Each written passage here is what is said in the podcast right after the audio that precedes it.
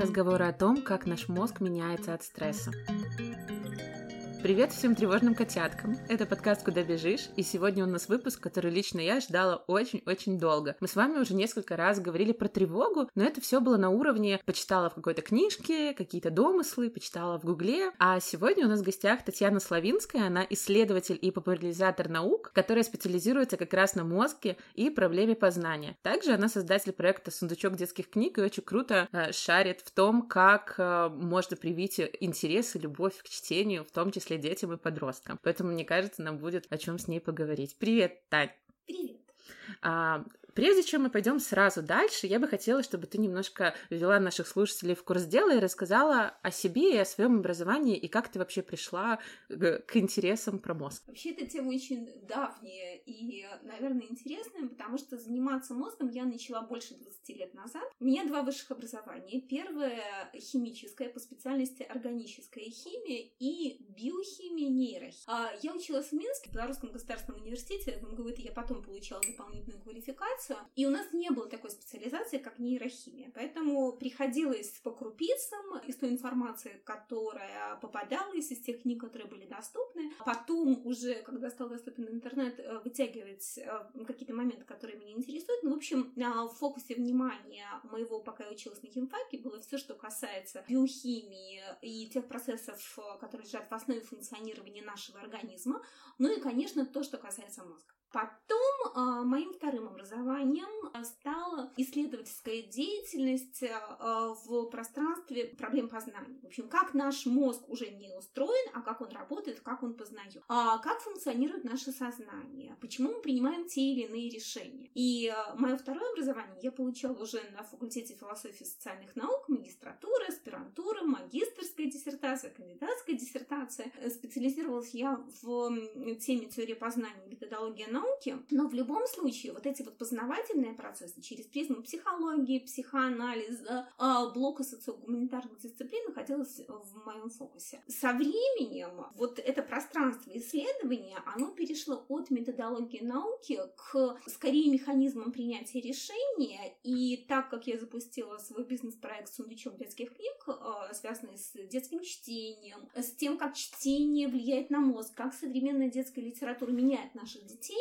оно как-то само собой получилось, что э, в первую очередь сфокусировалось на том, как наши дети принимают решения, как формируется их мозг, подростки, как формируется их сознание, благо последние 10 лет у нас появилась масса интересных материалов, касающихся этой темы. А подростки, чтобы вы понимали, это люди до 26 лет. То есть вот этот самый креативный возраст, э, он, конечно, безумно интересен. Вот все то, что влияет на это, конечно, сейчас э, в приоритете. То есть, когда тебе 27 уже исполнилось все, твоя креативность и молодость немножко начинает проходить, да? Слушай, нет, это же такая условная цифра, потому что с, эта классификация э, подросткового возраста с 10 до 26 лет, она такая очень размытая, у каждого все по-своему. Но слушай, ты не расстраивайся, после 26 начинается совершенно новый виток, и э, те процессы, которые были запущены в подростковом возрасте, они по инерции развиваются до 40, а после 40 там начинается другая крутая история. А, скорость принятия решения, она замедляется, но зато качество принятия решения и объем информации, с которой может работать мозг после 40, вообще ну, просто очень не поражает. Очень Круто. вещи там начинаются. Круто. И спасибо, что ты об этом рассказала, немножко успокоила меня. Я просто, знаешь, раньше были установки, что до 30 нужно успеть все, а потом уже жизнь начинает увидать. У меня была такая установка. Слушай, ну это полная ерунда, потому что самое главное условие для мозга, сохранения его здоровья и там, продуктивности, это постоянные интеллектуальные нагрузки, постоянное интеллектуальное занятие, но те занятия, которые нравятся, те, от которых ты получаешь удовольствие. Круто.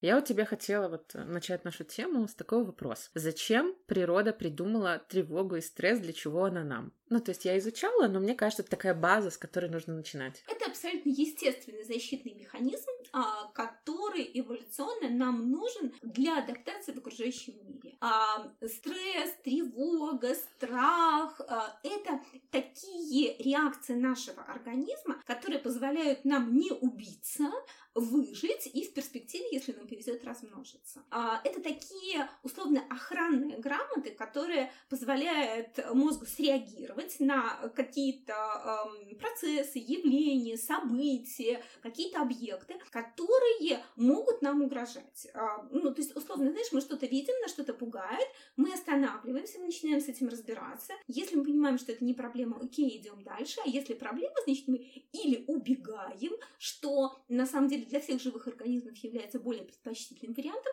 ну, либо если у нас нет выбора, начинаем отвечать агрессивно, хотя это, конечно, менее предпочтительный вариант, потому что ну, в процессе агрессии можем себя повредить или как-то, ну, в общем, что-то с собой сделать не то.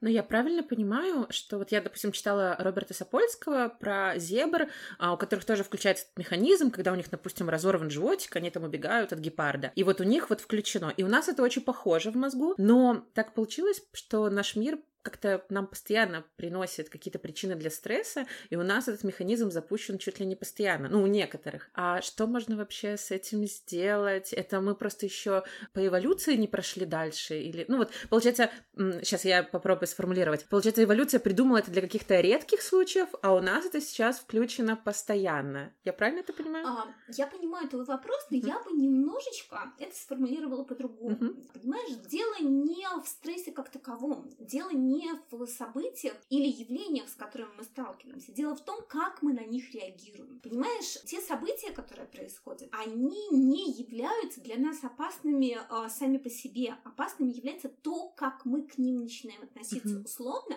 то, как мы эмоционально на них включаемся. Вот то, что ты сказала о том, что постоянно случаются какие-то события, которые являются для нас источником стресса, это, ну, если переформулировать с точки зрения э, науки о мозге, это мы постоянно эмоционально реагируем на то, что происходит вокруг. И поэтому, если выстроить такое поведение, когда мы и выстроить такую эмоциональную реакцию, а, в которой мы не будем включаться на каждое событие явление, когда мы не будем эмоционально очень а, откликаться на то, что происходит вокруг, вот этот уровень стресса будет уменьшаться.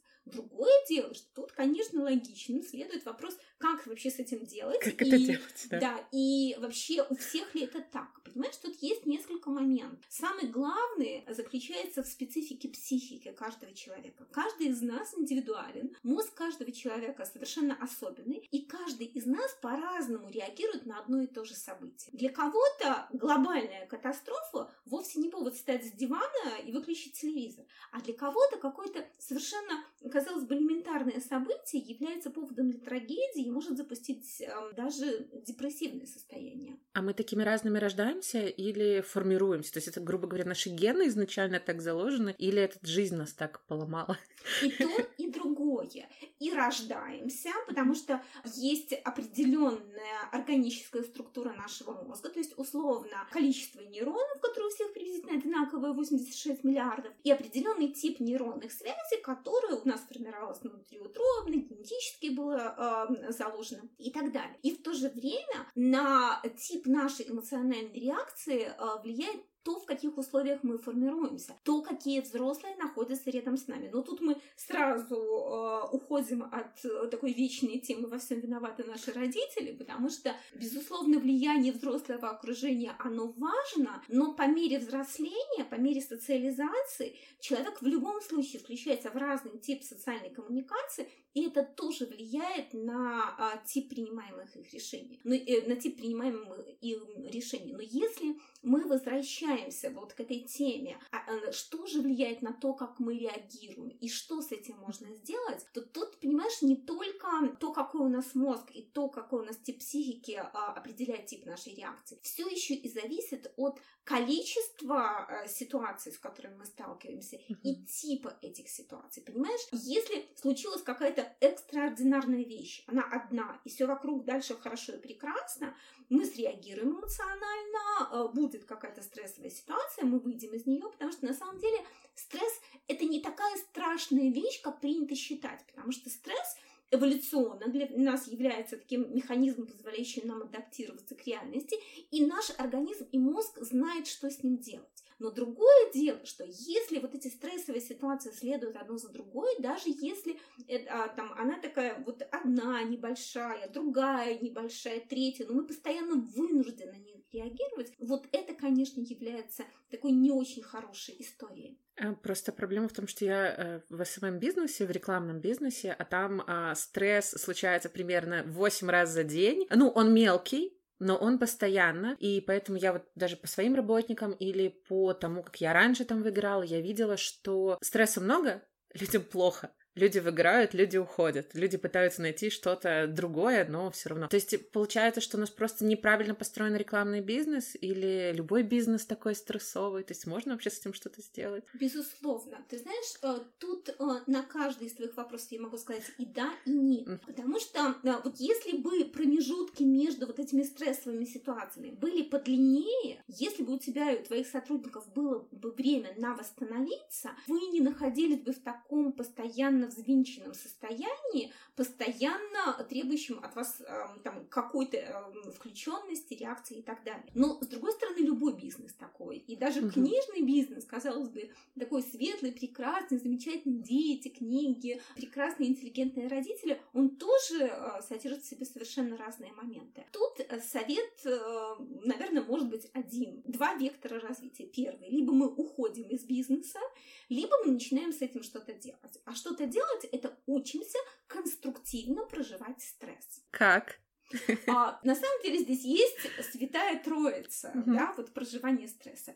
Первое это заниматься спортом. Угу. Потому что при, если мы рассмотрим а, стрессовую реакцию нашего организма, не вдаваясь в биохимию ее и в расписание вот этих механизмов, что зачем активируется и включается, то тот уровень кортизола, который в нашем организме возрастает и накапливается при эм, постоянно сменяющем одной стрессовой ситуацию другую, этот уровень кортизола будет высоким, потом подключится еще адреналин, который будет держать наш организм в тонусе для того, чтобы мы этот стресс каким-то образом проживали. Потому что вот эта стрессовая реакция, которая эволюционно появлялась, как реакция на спасение организма при убегании от хищника, например, встретили волка, запускается mm-hmm. стрессовая реакция, мы убегаем, она ориентирована была прежде всего на мобилизацию организма для того, чтобы физически он что-то сделал. И поэтому, если мы оказываемся в стрессовой ситуации, в ситуации хронического стресса, один из самых здоровых конструктивных способов его прожить жить — это заниматься спортом.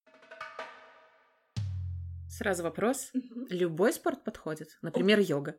Вот абсолютно любой. Я сразу, знаешь, ты предвосхитила мой вопрос, потому что я хотела сказать о том, что а, под спортом не нужно понимать обязательно тренажерный зал, обязательно с фитнес-тренером, обязательно там определенное количество подходов, упражнений и так далее.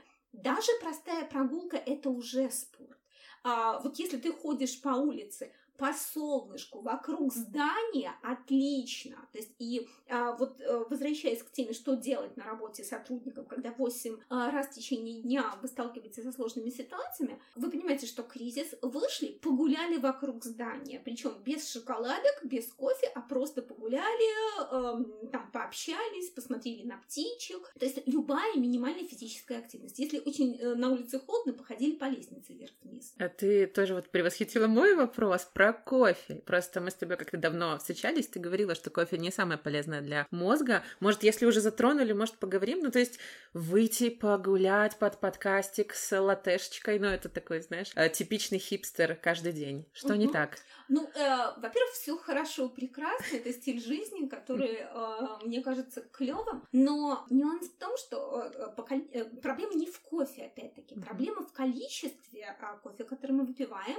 и в моментах, когда мы выпиваем кофе. А дело в том, что э, с кофе какая история получилась. В нашем мозге есть э, а, механизм, который сигнализирует нам о том, что мы устали. Дело в том, что когда мы очень сильно переработались, и когда наши нейроны, которые ответственны за передачу информации, либо наоборот за не передачу э, ненужной информации, когда они вырабатывают э, свой, я очень условно сейчас объясняю, и скорее даже, вот, ну, может быть, что-то утрирую даже, вот когда вырабатывается определенный ресурс наших нейронов, в них начинает выделяться такой нейромедиатор, который называется аденозин. И э, аденозин, он является таким нейромедиатором, который говорит нашим клеточкам о том, что все, мы устали, нужно отдохнуть, и мозг говорит, окей, ладно, я тут пойду посплю, для того, чтобы восстановились энергетические депо клеток, и для того, чтобы дальше я мог работать. А так случилось, что кофеин является очень похожей молекулой, а, схожей по своей структуре с аденозином, и когда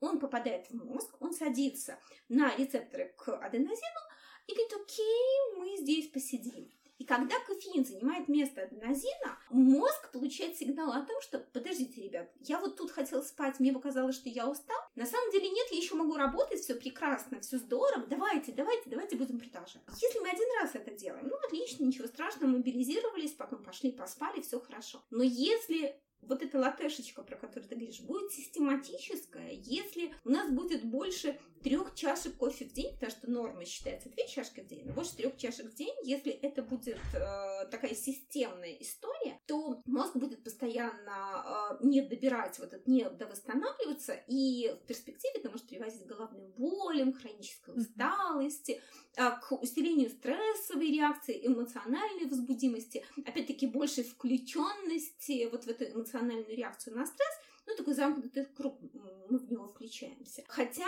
сказать, что мозгу будет как-то очень плохо, что он повредится, а, произойдет какое-то структурное изменение, да, появятся новые аденозиновые рецепторы, но когда мы перестаем пить кофе, эти рецепторы уходят, они, а, эта история обратимая, это не наркотическая тема, это совершенно другая история. Поэтому здесь э, хорошо бы вырабатывать для себя баланс и ловить себя на том моменте, когда кофе нужен вот просто как что-то попить, тогда, может быть, просто воду попить вместо кофе. Ну, а когда кофе — это такая история для души, когда это такой ритуал для поднять настроение, для того, чтобы получить удовольствие, почему нет? Вот у меня тогда сразу два вопроса. Первый вопрос, что станет с мозгом, когда вот ты говоришь, это обратимая ситуация? То есть вот сколько нужно времени на восстановление? Все индивидуально. Все индивидуально. Окей. И второй момент, если кофе никак на меня не влияет, и я, грубо говоря, пью его как, как ритуал, но я могу реально его выпить и лечь спать, это очень плохо? Или это, это что это такое вообще? Задам уточняющий вопрос. А если ты не будешь пить кофе, как ты себя будешь чувствовать? Так же хорошо, может даже лучше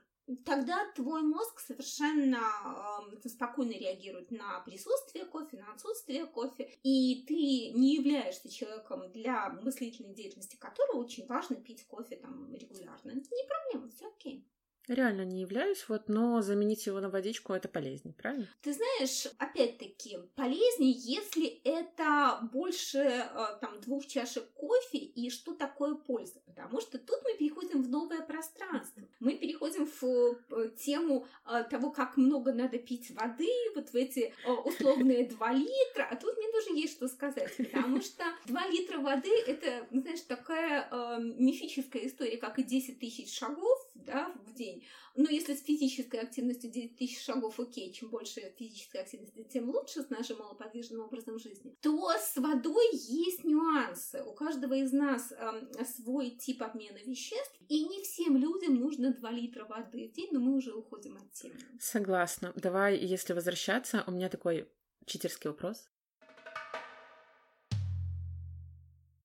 Чем тревога отличается от стресса? Тревога — это тип реакции, стресс — это тип реакции. Ты знаешь, с точки зрения нейрофизиологии и стресс, и тревога являются типом реакции на то событие, которое происходит. Но стресс — это скорее механизм нейрофизиологический, цикл реакции, которые запускаются в мозге, а тревога — это тип эмоциональной реакции. То есть, понимаешь, стресс — это то, какие процессы э, на уровне биохимии начинают запускаться, а тревога, как мы на них начинаем эмоционально реагировать. И в этом смысле тревожность, она бывает слабая, она бывает сильнее, а бывают панические атаки. Это уже очень сильный тип эмоциональной реакции на стрессовую ситуацию и на стресс. Ну, то есть вот а, э, это знаешь, как можно проиллюстрировать?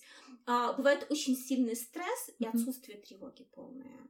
Mm. То есть есть люди, которые в очень сильном стрессе, наоборот, мобилизируются и начинают очень конструктивно принимать решения. А потом уже, когда ситуация решена, их может накрывать. когда уже опасность миновала условно, когда уже все хорошо. А есть люди, которые даже на очень э, такой слабой стрессовой ситуации, у них очень сильная эмоциональная реакция идет, и вот это вот э, сильная тревога, даже панические атаки. Вот Причем, знаешь, я. что самое интересное, что панические атаки, они могут нам казаться, что мы вот умираем, умираем, да, то есть вот такая сильная mm-hmm. реакция идет, а при этом со стороны сердечно-сосудистой системы реакция может быть очень явно не выражена, в смысле вообще не выраженная. Ну, такая, ну, немножечко там поднялось давление ну, вот как бы, ну, хорошо. У меня сейчас возник странный вопрос, вот не из запланированных. У меня есть какое-то ощущение, что гуманитарии или вот люди там из бизнеса, рекламы, еще чего-то испытывают тревогу чаще, чем, например, работяги. А если какое-то, может быть, мнение науки об этом, ну, то есть, допустим, мой муж из такого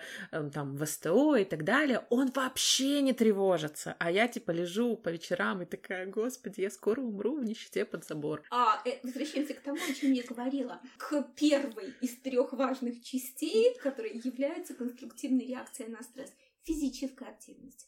Люди, которые mm. работают физически, они, э, даже если они испытывают какую-то стрессовую эмоциональную нагрузку, они тут же ее быстренько проживают. В варианте физической активности кортизол утилизируется, адреналин утилизируется, но другое дело, что мы еще не забываем про стресс, который бывает от физического труда. Но другое mm. дело, когда люди очень сильно работают или очень серьезно занимаются спортом, это же тоже стресс для организма. Но э, другое дело, что физиологически организм более спокойно на него реагирует. И уж если мы вернулись к этой триаде, позволь, uh-huh. я еще дополню два момента, которые позволяют нам конструктивно проживать стресс и э, сохранить здоровье мозга и тела. Кроме физической активности, любой, как мы уже выяснили, даже простых прогулок или грубого физического труда, сон обязательный, он должен быть не дробным, он должен длиться для взрослого человека 7 часов, без гаджетов, без смартфонов рядом, без пикания, без уведомления.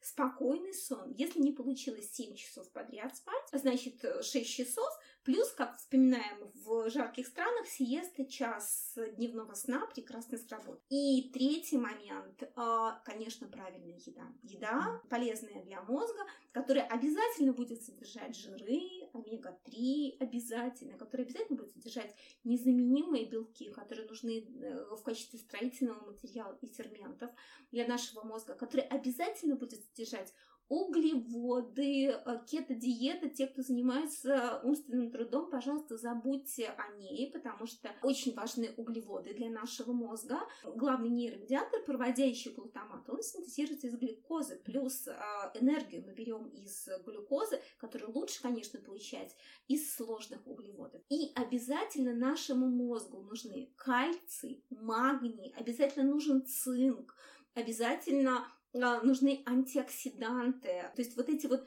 микроэлементы, они тоже очень нужны для нормального здорового функционирования.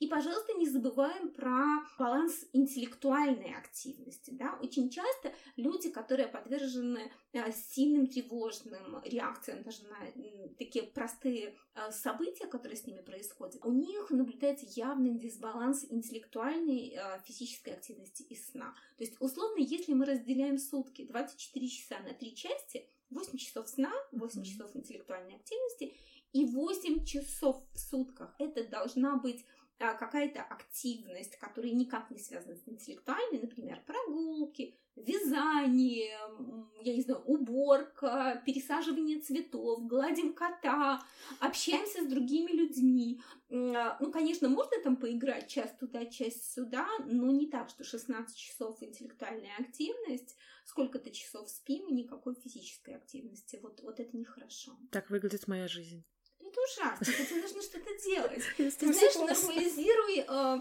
э, режим дня, и мне кажется, очень многие проблемы будут решены. Прикольно, спасибо. Я, кстати, уже прошлую неделю ходила 10 тысяч шагов, я установила приложение, и вчера я опять вернулась на йогу. Вот. Ну, короче, то есть это реальное решение, да? Да, это очень реальное решение. Причем, ты знаешь, Класс. это решение снимает очень часто какие-то такие а, базовые сложные вопросы. Мы не говорим про отказ от психотерапии, если она показана. Мы не говорим про то, что это панацея от всего, но нормализация графика жизни, 7 часов сна, 8 часов интеллектуальной активности, которые хорошо, если получается чередовать с физической активностью, общение с родными, близкими людьми, оно, кстати, очень сильно понижает уровень стресса за счет mm-hmm. выработки окситоцина. Вот это та схема жизни, которая позволяет очень сильно улучшить качество жизни. Класс, спасибо. Я, на самом деле, вот тоже, когда этот подкаст создаю, я вот это изучаю и стараюсь носить привычки. Вот. У меня такой вопрос. Как влияет вообще тревога на наш мозг? И отличается ли мозг тревожного человека от нетревожного человека? Ну, если очень по-простому, как-то коротко. Угу. Тут знаешь много факторов. Все зависит от того, как долго это состояние тревожности длится. Угу. И здесь, с одной стороны, когда мы говорим про тревожность, это как тип реакции, да, то есть как мы реагируем на тревогу, об этом мы уже говорили. Каждый по-своему в силу разных факторов. Но если мы находимся в тревожном состоянии, ну, какое-то время, это нормально. На мозг это не оказывает какого-то сильного влияния. С другой стороны, понимаешь, э, я бы здесь говорила не столько о тревожности, если позволишь переформулировать вопрос, потому что тревожность это тип эмоциональной реакции mm-hmm. на стрессовую ситуацию, а скорее про то, как долго мы находимся в стрессе, как долго наш мозг, а именно гипоталамус, запускает вот эту реакцию стресса, как долго на фоне запущенной реакции стресса у нас вырабатывается кортизол, как много кортизола попадает в мозг в результате вот этой вот длительной стрессовой реакции. И в зависимости от этого мы дальше можем говорить о том, как меняется наш мозг. Да, к сожалению, у нас есть данные, которые э,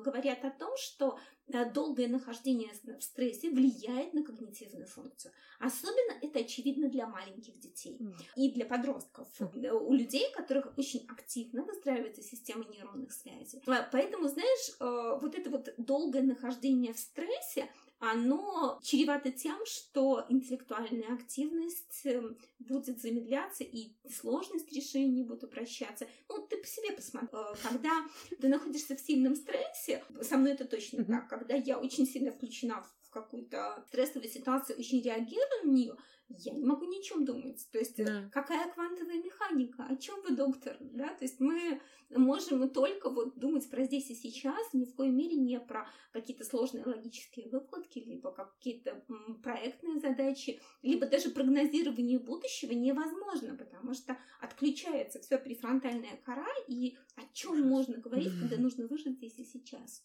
А вот э, у меня тогда такой вопрос созрел. Антидепрессанты или антитревожные таблеточки. По, нас, да, насколько они помогают? И, например, когда я рассказываю, что я принимаю вот какие-то антитревожные таблеточки, а люди сразу такие, а ты на них подсядешь. Ну, то есть у них сразу включается какой-то страх. Насколько это адекватно?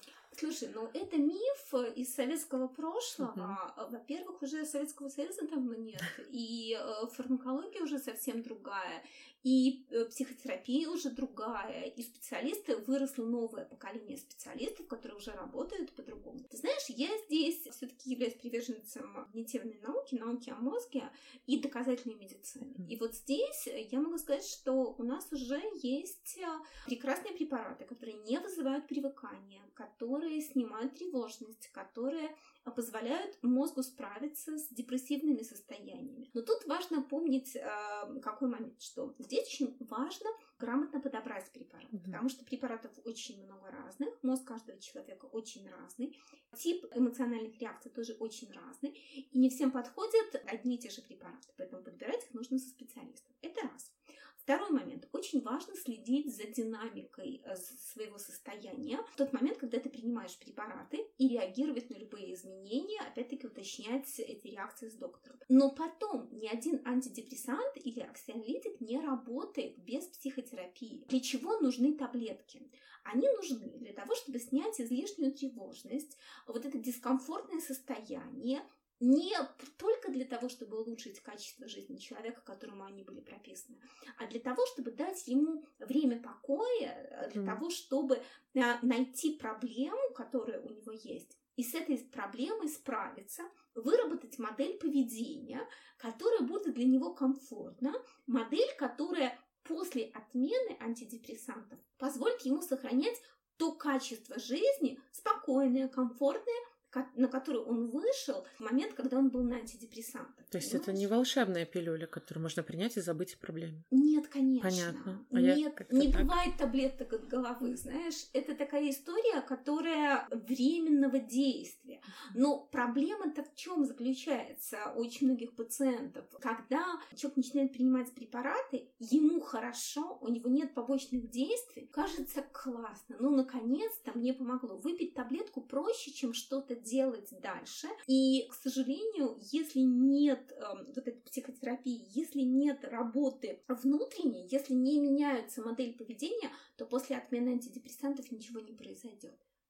Да, примерно так у меня и происходит. Но ты еще сказала интересную идею о том, что если что-то начинает идти не так, нужно посоветоваться, да? Я как-то забыла об этом. А у меня просто было такое, что я принимала, принимала, все было прикольно, потом я плохо сошла с таблеток, потом мне их опять прописали, я их принимаю, и вот сейчас как будто моя тревога никак не блокируется.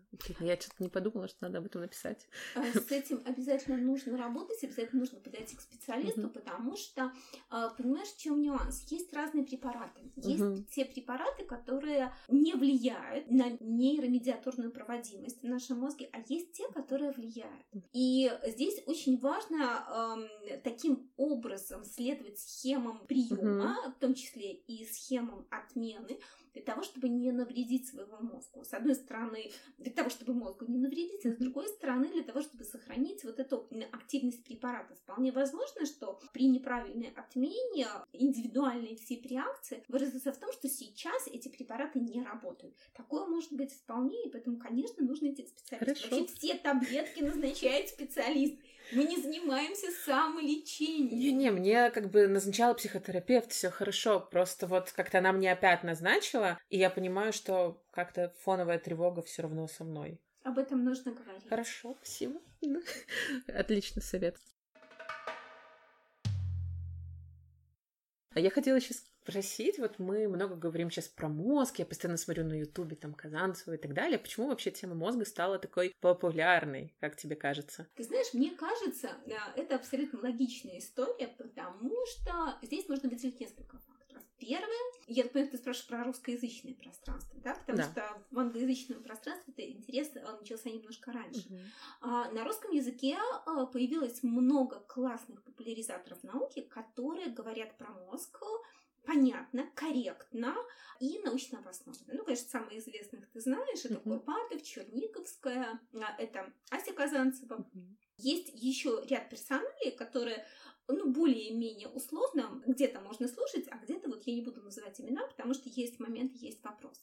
Кроме этого, на русском языке стало выходить много научно-популярных книг о мозге. Не все они одинаково хороши, как йогурты, но, а, знаешь, есть среди них жемчужины, и есть очень классно переведенные работы, систематизированные, которые вызывают интерес к этой теме. Ну а потом, понимаешь, а, это все очень закономерно. Тема мозга сейчас очень активно исследуется. Сейчас большое количество очень э, таких классных результатов а, получены, и они опубликованы. И причем результаты не просто какого-то теоретического обоснования, а результаты, которые имеют практическое применение. Вот это все, безусловно, там, является стимулом для интереса к этой теме, потому что когда мы начинаем понимать, что с нами происходит, а ты знаешь, я абсолютно э, убеждена, вот чем больше я занимаюсь мозгом, э, тем больше мне кажется, что есть тело и есть мозг. И мозг совершенно нами управляет, он вообще э, творит чудеса. И чем больше мы начинаем понимать, как он работает, тем больше мы про себя начинаем что-то понимать. А нет такого ощущения, ну вот оно немножко есть у меня, как человека не из науки, что вот мы сейчас действительно очень много изучаем, но при этом там процент людей с депрессией, с какими-то тревожными расстройствами, он почему-то растет. То есть как бы мы все больше и больше узнаем, а людей, людям все хуже. Как это связано вообще? Ты знаешь, ну тут такой момент, что не факт, что раньше их было меньше. Вполне возможно, что они были не диагностированы, особенно если мы говорим в русскоязычном пространстве, когда страх перед карательной психотерапией загонял депрессию очень глубоко, и то, что называлось ленностью, либо там каким-то отвратительным характером, могло вполне быть связано с вот разными типами тревожных депрессивных расстройств. С другой стороны, стороны, понимаешь, у нас изменился тип реальности. Мы живем в информационном пространстве, когда очень много информации мы вынуждены обрабатывать. Это очень сильная нагрузка на наш мозг, и вот эта постоянная необходимость реагировать на события, явления. Застрял где-то огромные корабли. Мы в Беларуси об этом говорим, и это для нас почему-то проблема, почему, ну, вопрос, да? То есть такая реакция очень своеобразная э, на разную информацию. То есть количество стрессогенных факторов э, увеличилось, растет. И здесь я не стала бы э, каким-то образом вот говорить о том, что вот, ну, вот мы же, вот, вот что-то же не так происходит. С другой стороны, вот эти знания о мозге, которые у нас появляются, знания о новых препаратах, знания о новых способах справиться со стрессовой ситуацией, даже не, не медикаментозно, оно ведь тоже улучшает качество жизни. Поэтому, знаешь, количество стрессовых ситуаций растет, но человечество тут же ищет способы научиться с этим жить и адаптироваться каким-то образом. Вот, например, медитацию сейчас очень активно изучается. Один из моих вопросов. Мы сейчас об этом поговорим. Я задам обязательно. Но вот тогда, хорошо, у меня так, такой вопрос. Нет ли такого ощущения, что современный информационный мир нас потихонечку убивает? И как тебе кажется,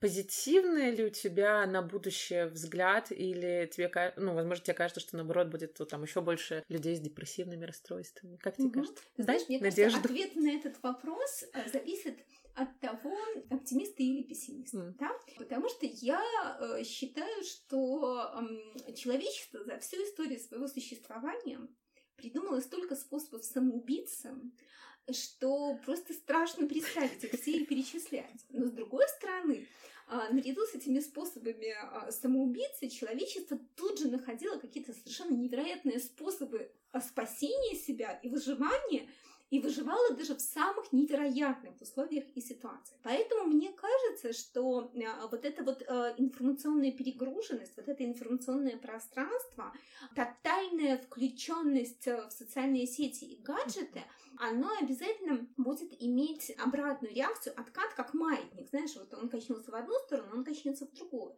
И у нас уже есть основания думать о том, что это так. Вот э, период ковида, пандемии, которая во всем мире накрыла большое количество людей, а, люди были вынуждены самоизолироваться, не так, как мы тут ходили, пили кофе, где-то в масках, где-то нет, а люди там абсолютно там, серьезно сидели дома в закрытом пространстве, а они были все время онлайн на связи, так вот у них уже наблюдается, там по отзывам очень многих, негативное отношение к гаджетам. Люди выходят на улицу, оставляют гаджет дома. Они предпочитают быть без смартфонов, без связи, потому что вот эта постоянная включенность в информационное пространство очень подавляет и вызывает негативные реакции. Люди идут в театр там, где это возможно, и они разговаривают друг с другом в фойе, они встречаются на улице, они разговаривают с соседями, они пьют чай там, где это возможно. То есть вот это нехватка человеческого общения, она начинает компенсироваться. У меня, на самом деле, несмотря на то, что у нас не было локдауна, но у меня такая же история. Когда я слышу про вебинар или про онлайн-обучение, мне аж тошнит. Мне хочется выйти к людям и поговорить с ними. Вот, так что у нас тоже, в принципе, такое есть. Ты знаешь, у нас эм, э, все равно была закрытость вот этих э, очных встреч, потому что, э, вот согласись, на год у нас, ну, по крайней мере, у меня отменились очень многие э, очные лекции, отменились очень многие очные курсы. Мы перешли онлайн, и вот эта коммуникация онлайн, через Zoom, через Skype, она, конечно, в какой-то момент была конструктивной, в какой-то момент она была интересна, но все равно у нас, хоть и не в той степени, как в европейских странах, западноевропейских странах, было закрытое вот это коммуникативное пространство, у нас там тоже присутствовало, мы это тоже почувствовали. Поэтому, знаешь, мне кажется, вот если возвращаться к твоему вопросу, что нас ждет, мне кажется, что все будет хорошо. Мы обязательно изобретем способы, которые позволят нашей психике адаптироваться к этой реальности. Правда, при одном условии мы каким-то образом начнем выстраивать э, наши отношения с гаджетами, потому что включенность 24 на 7 в информационную среду, она, конечно, очень сильно влияет на мозг. У нас нет исследований а, относительно взрослого мозга, эти исследования только начаты, потому что, в общем-то, у нас нет взрослых, которые родились с гаджетами, uh-huh. но у нас уже есть э, первый пол исследований относительно маленького мозга, детей, которые с гаджетами вот э, нон-стоп, и, к сожалению, те данные, которые у нас есть, очень не радуют. Меняется структура нейронных связей, э, условно упрощается сложность вот этих нейронных связей в мозге маленьких детей, это приводит к отуплению. И, ну, это такая история, значит, не очень хорошая, не очень позитивная. Но мы надеемся, да, что человечество возьмет себя под контроль и каким-то образом начнет с этим работать. И это отупление, его не исправить потом, как тебе кажется? Сложно ну, все уже отупило и все. Знаешь, сложно сказать, потому что маленький мозг, он очень адаптивен, и э, если у маленького ребенка забрать гаджеты, есть надежда на то, что вот эта система нейронных связей каким-то образом восстановится, но понимаешь, тут же есть моменты критические, есть моменты критического формирования. Вот мы знаем точно, а, к сожалению, на таких неприятных примерах э, детей Маугли, которые были изолированы от общества социальной среды в какое-то время, что если ребенок в определенном возрасте не включается в языковую коммуникацию, то есть с ним не разговаривают, он не учится читать и не учится писать, а пройдя критический возраст, он этому никогда больше не научится. То есть даже если он будет погружен потом в нормальную среду, с ним будут заниматься, все будет хорошо, мозг проходит этот этап, и это невозможно. Это касается таких критических моментов важных, что-то связано с эмоциональной сферой, что-то связано с когнитивными вещами. И в первую очередь, конечно, к сожалению, страдают когнитивные функции, то, что связано с познанием и принятием сложных решений. Почему? Потому что эволюционно наш мозг настроен на выжить размножиться. А вот эта вот вся высшая математика, она ему совершенно не нужна, потому что зачастую, к сожалению, она даже мешает выжить и размножиться. Смешно немножко. А хорошо, если про детей, то тоже коротко. Просто у меня маленький племянник, ему год и три месяца, я очень переживаю за его когнитивные способности. А до какого возраста ему нельзя давать телефон? До 18? А, ну, э, знаешь как, что у нас делать? нет данных таких по этому поводу. Я тебе могу сказать, что я э, делаю относительно своего ребенка, да? То есть у него не было доступа к гаджетам в варианте мобильного телефона, смартфона до школы вообще. Хотя были мультики, были э, какие-то там просмотры фильмов, мультфильмов, он фанат Лего, поэтому были а, какие-то обзоры на YouTube, дозированные на большом компьютере. Потому что изначально вот была установка на то, что компьютер — это инструмент для работы, очень нужный, очень важный, там, но работы. И когда он пошел в школу, у него появился планшет, потому что ему он там нужен для каких-то моментов. Но планшет сразу был обозначен как инструмент для там, Google переводчика. Э, это там Google поиск какой-то информации. И, конечно, инструмент, когда ты там на YouTube можешь что-то посмотреть, ограниченное время, но опять-таки с фокусом на работу. Телефон у него кнопочный, обычный, не смартфон. Желания смартфона у него нет, потому что коммуникация с одноклассниками это смс. И если нужно там какая-то, какой-то другой тип коммуникации, то они разговаривают. Почему? Потому что есть проблема гаджетов, вот смартфонов. Подростки начинают писать друг другу, они mm-hmm. перестают говорить. И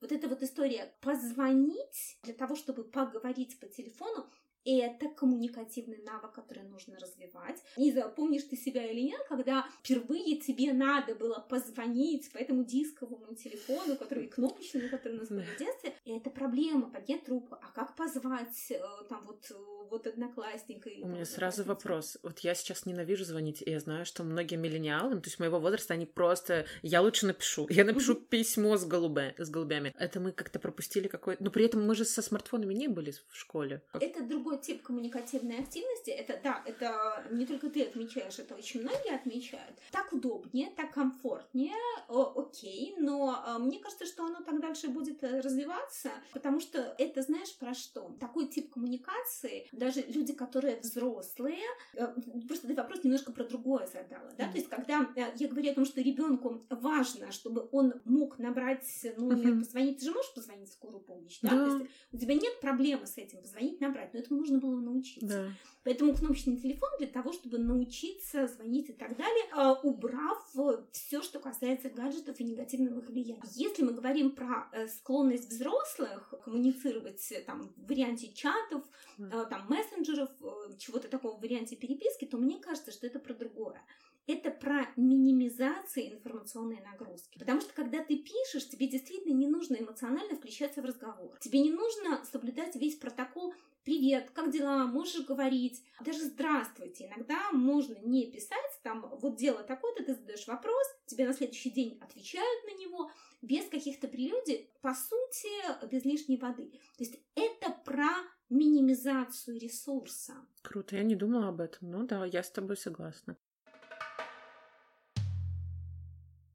Ты там затрагивала медитацию. У меня просто так медитации э, в начале, когда пару лет назад я о ней узнала, я такая, господи, это какая-то секта. Ну, знаешь, такое максимально странное для меня это было. А сейчас я ее там практикую или хожу на йогу, и мне это очень нравится. Но насколько это с научной точки зрения работает? Угу. Смотри, медитацию сейчас активно изучают. Угу. Это прям такой топ-топ, один из интереснейших моментов. Здесь есть два момента. Первый. Медитация здорово работает, она действительно расслабляет, она действительно минимизирует уровень тревожности, она помогает конструктивнее выйти из стресса, но при условии, что у человека все хорошо в варианте психического здоровья. На фоне угу. тревожных расстройств, депрессивных расстройств, органических поражений мозга, а на фоне шизофрении, других более сложных диагнозов, медитация может непредсказуемым образом сработать, потому что а, медитативные вот эти все состояния, они очень плохо контролируются рационально. Пока сложно говорить о том, что, как, где, чего, но есть пул данных, которые говорят о том, что хотели сделать лучше, а получилось как обычно, да.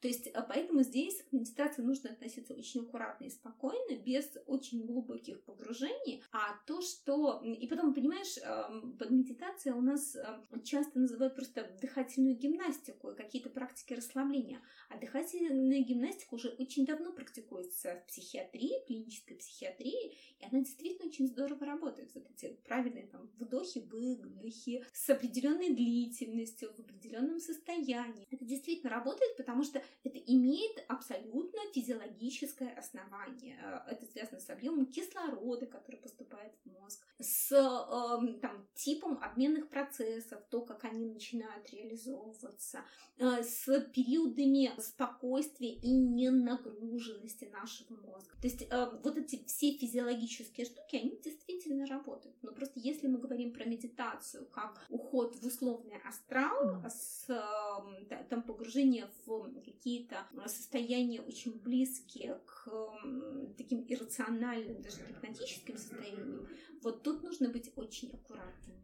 Я поняла. Да, про дыхание это интересно, потому что я сейчас хожу к кинезиологу, ну или она просит не называть ее кинезиологом, потому что это уже испорченное слово, но специалист по движениям, и она меня учит дышать и дышать правильно диафрагмой, потому что у меня вот, ну там сверху все напряжено, и она говорит, что у меня грудная клетка застыла на вдохе, то есть на стрессе, а нам нужно ее учить расслабляться на выдохе, то есть ты слышала когда-нибудь ну, вот, про грудная клетка, застывшая Конечно, на вдохе? дыхательной гимнастики, э, зажатость мышц, да, да и, и, конечно, безусловно. Дыхательная гимнастика, которая есть в каждом учебнике, уважающем себя по психотерапии, учебнике, там, почему студентов учат, она очень здорово работает. Там очень непростые, а, несложные упражнения, очень простые упражнения. Кстати, недавно я их выкладывала. Если хочешь, сброшу тебе этот список Хочу. самых эффективных. Конечно. Вот, они действительно работают. И там не надо много времени на них. Круто. И когда это становится практикой, ты можешь ехать э, в метро и дышать, и за это время, там, 10 минут в метро, тоже выходишь совершенно другим человеком. Класс. Это, ну, э, вселяет какую-то надежду. Тогда у меня последний вопрос. Ты сказала, что есть крутые книги, книги и по мозгу, и, наверное, по тревожности. Можешь посоветовать нам ну, вот свои любимые топ?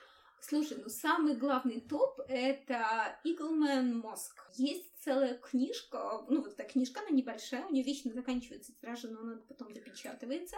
Но по этой книжке Иглман стал документальный фильм BBC шестисерийный, его можно посмотреть. Те, кто читали книжку, смотрел фильм, говорят, что это разные штуки такие, хотя про одно и то же, разная специфика восприятия, а поэтому можно посмотреть и то, и то. Очень классная книжка, а, о чем он думает, мозг подростка. Я ее рекомендую не только подросткам, она недавно вышла совсем. Голландские психологи ее написали. Голландцы, кстати, у нас сейчас лидеры в варианте психологического образования в Европе.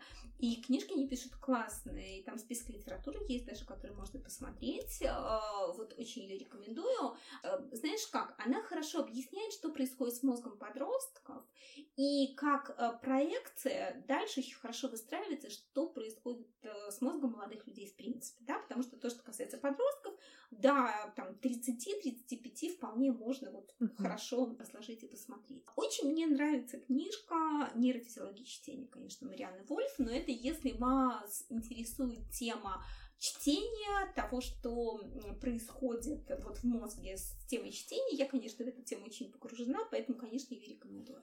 Посмотрите книги Крупатова. Но тут важно учитывать, что если вы будете брать книжки э, Курпатова, все их, вообще все эти книги можно разделить условно на три группы. Первое – это его методология мышления, которая касается, ну, как следует из названия, а, методологии мыслительной деятельности. Второй блок книг – это книги, которых он популяризирует психотерапию. Это его очень ранние работы. Там есть книжки про депрессию, про стресс, про мужчин и женщин, про взаимоотношения с детьми. В общем, книжки на все случаи жизни из практической психотерапии. Они написаны очень легко, просто, доступно и, по сути, являются инструментом э, того вообще, что делать в той или иной ситуации. И его цикл «Красная таблетка» это цикл, который вызвал такую самую большую, наверное, такую провокационную э, историю. Он очень, э, знаете, как в этих книжках много важных вопросов затрагивает, и в то же время, знаешь, как он их э, как бы намечает, но не раскрывает до конца. То есть, если вы хотите чего-то такого провокационного и чего-то заставляющего вас копать тему, вот это Курпатову красная таблетка. Ну и, конечно, Вячеслав Альбертович Дубынин, мозг и его потребности. Вячеслав Альбертович э, прекрасный ученый, он работает в Московском государственном университете на биофаке. Э, он очень много э, популярных лекций прочел, они есть в YouTube. На постнауке он регулярно Э, выступает, он рассказывает про новости нейронауки, и наконец-то вышла его книжка «Мозг и его потребности» э, в Альпине, очень вам ее рекомендую, книжка классная, она непростая, но это нейрофизиология, такая научная нейрофизиология, хотя у него еще есть и учебники, которые он писал со своими коллегами в Московском госуниверситете, но вот «Мозг и его потребности» — это то, что я очень рекомендую. Круто. А вот всякие такие научно-популярные, вот я показываю просто Тане сейчас, это мне подружки подарили на день рождения, там тревога приходит и уходит. Вот это вообще есть смысл читать или лучше начать с базы, грубо говоря? Ты знаешь, вот эту книгу конкретно я не читала, ничего mm-hmm. тебе по ней сказать не могу. Но я не вижу проблемы в чтении научно-популярных книг не фундаментальных. Mm-hmm. А, потому что, знаешь, это как с любой литературой. А, ты начинаешь чего-то читать, а, ты где-то какие-то моменты для себя узнаешь, что-то смотришь, и где-то у тебя появляются вопросы, так это или нет. Другое дело, что, конечно, вот что касается псевдошарлатанов, да, или там нет шарлатанов или псевдоученых, вот тут нужно быть очень аккуратными, потому что тема мозга сейчас настолько благодарная, что слово мозг продает все что угодно. Да? Вот если в книжке употребляется слово мозг, даже если она будет про крокодилов, она здорово будет продаваться. Поэтому здесь нужно очень фильтровать, э, какие книги вы читаете, кого вы выбираете, но что может стать критерием выбора. Первая квалификация автора образование условно, mm-hmm. чем он занимался, э, что он делал и почему он написал эту книжку. Дальше э, инструментарий, который он предлагает. Дальше стилистика текста. Вот когда ты читаешь книжку, понимаешь, что у тебя цепляется язык, ты не можешь это читать, лучше не надо, потому что либо проблемы с переводом, либо проблемы с автором. Ну и тема, как правило, те, кто тему мозга начинают копать в варианте книжек, чтобы читать, чтобы посмотреть, они, как правило, в этой теме уже немного разбираются, уже хотя бы исходя из той базы знаний, которая есть, можно смотреть. Круто, спасибо большое и спасибо за такой интересный разговор. Вот, надеюсь, тебе понравилось приходить к нам в подкаст. Вот, может быть, это не последняя наша встреча, я надеюсь. Спасибо огромное, мне тоже было интересно. Спасибо за приглашение. Всем баланса, котятки, и пока-пока.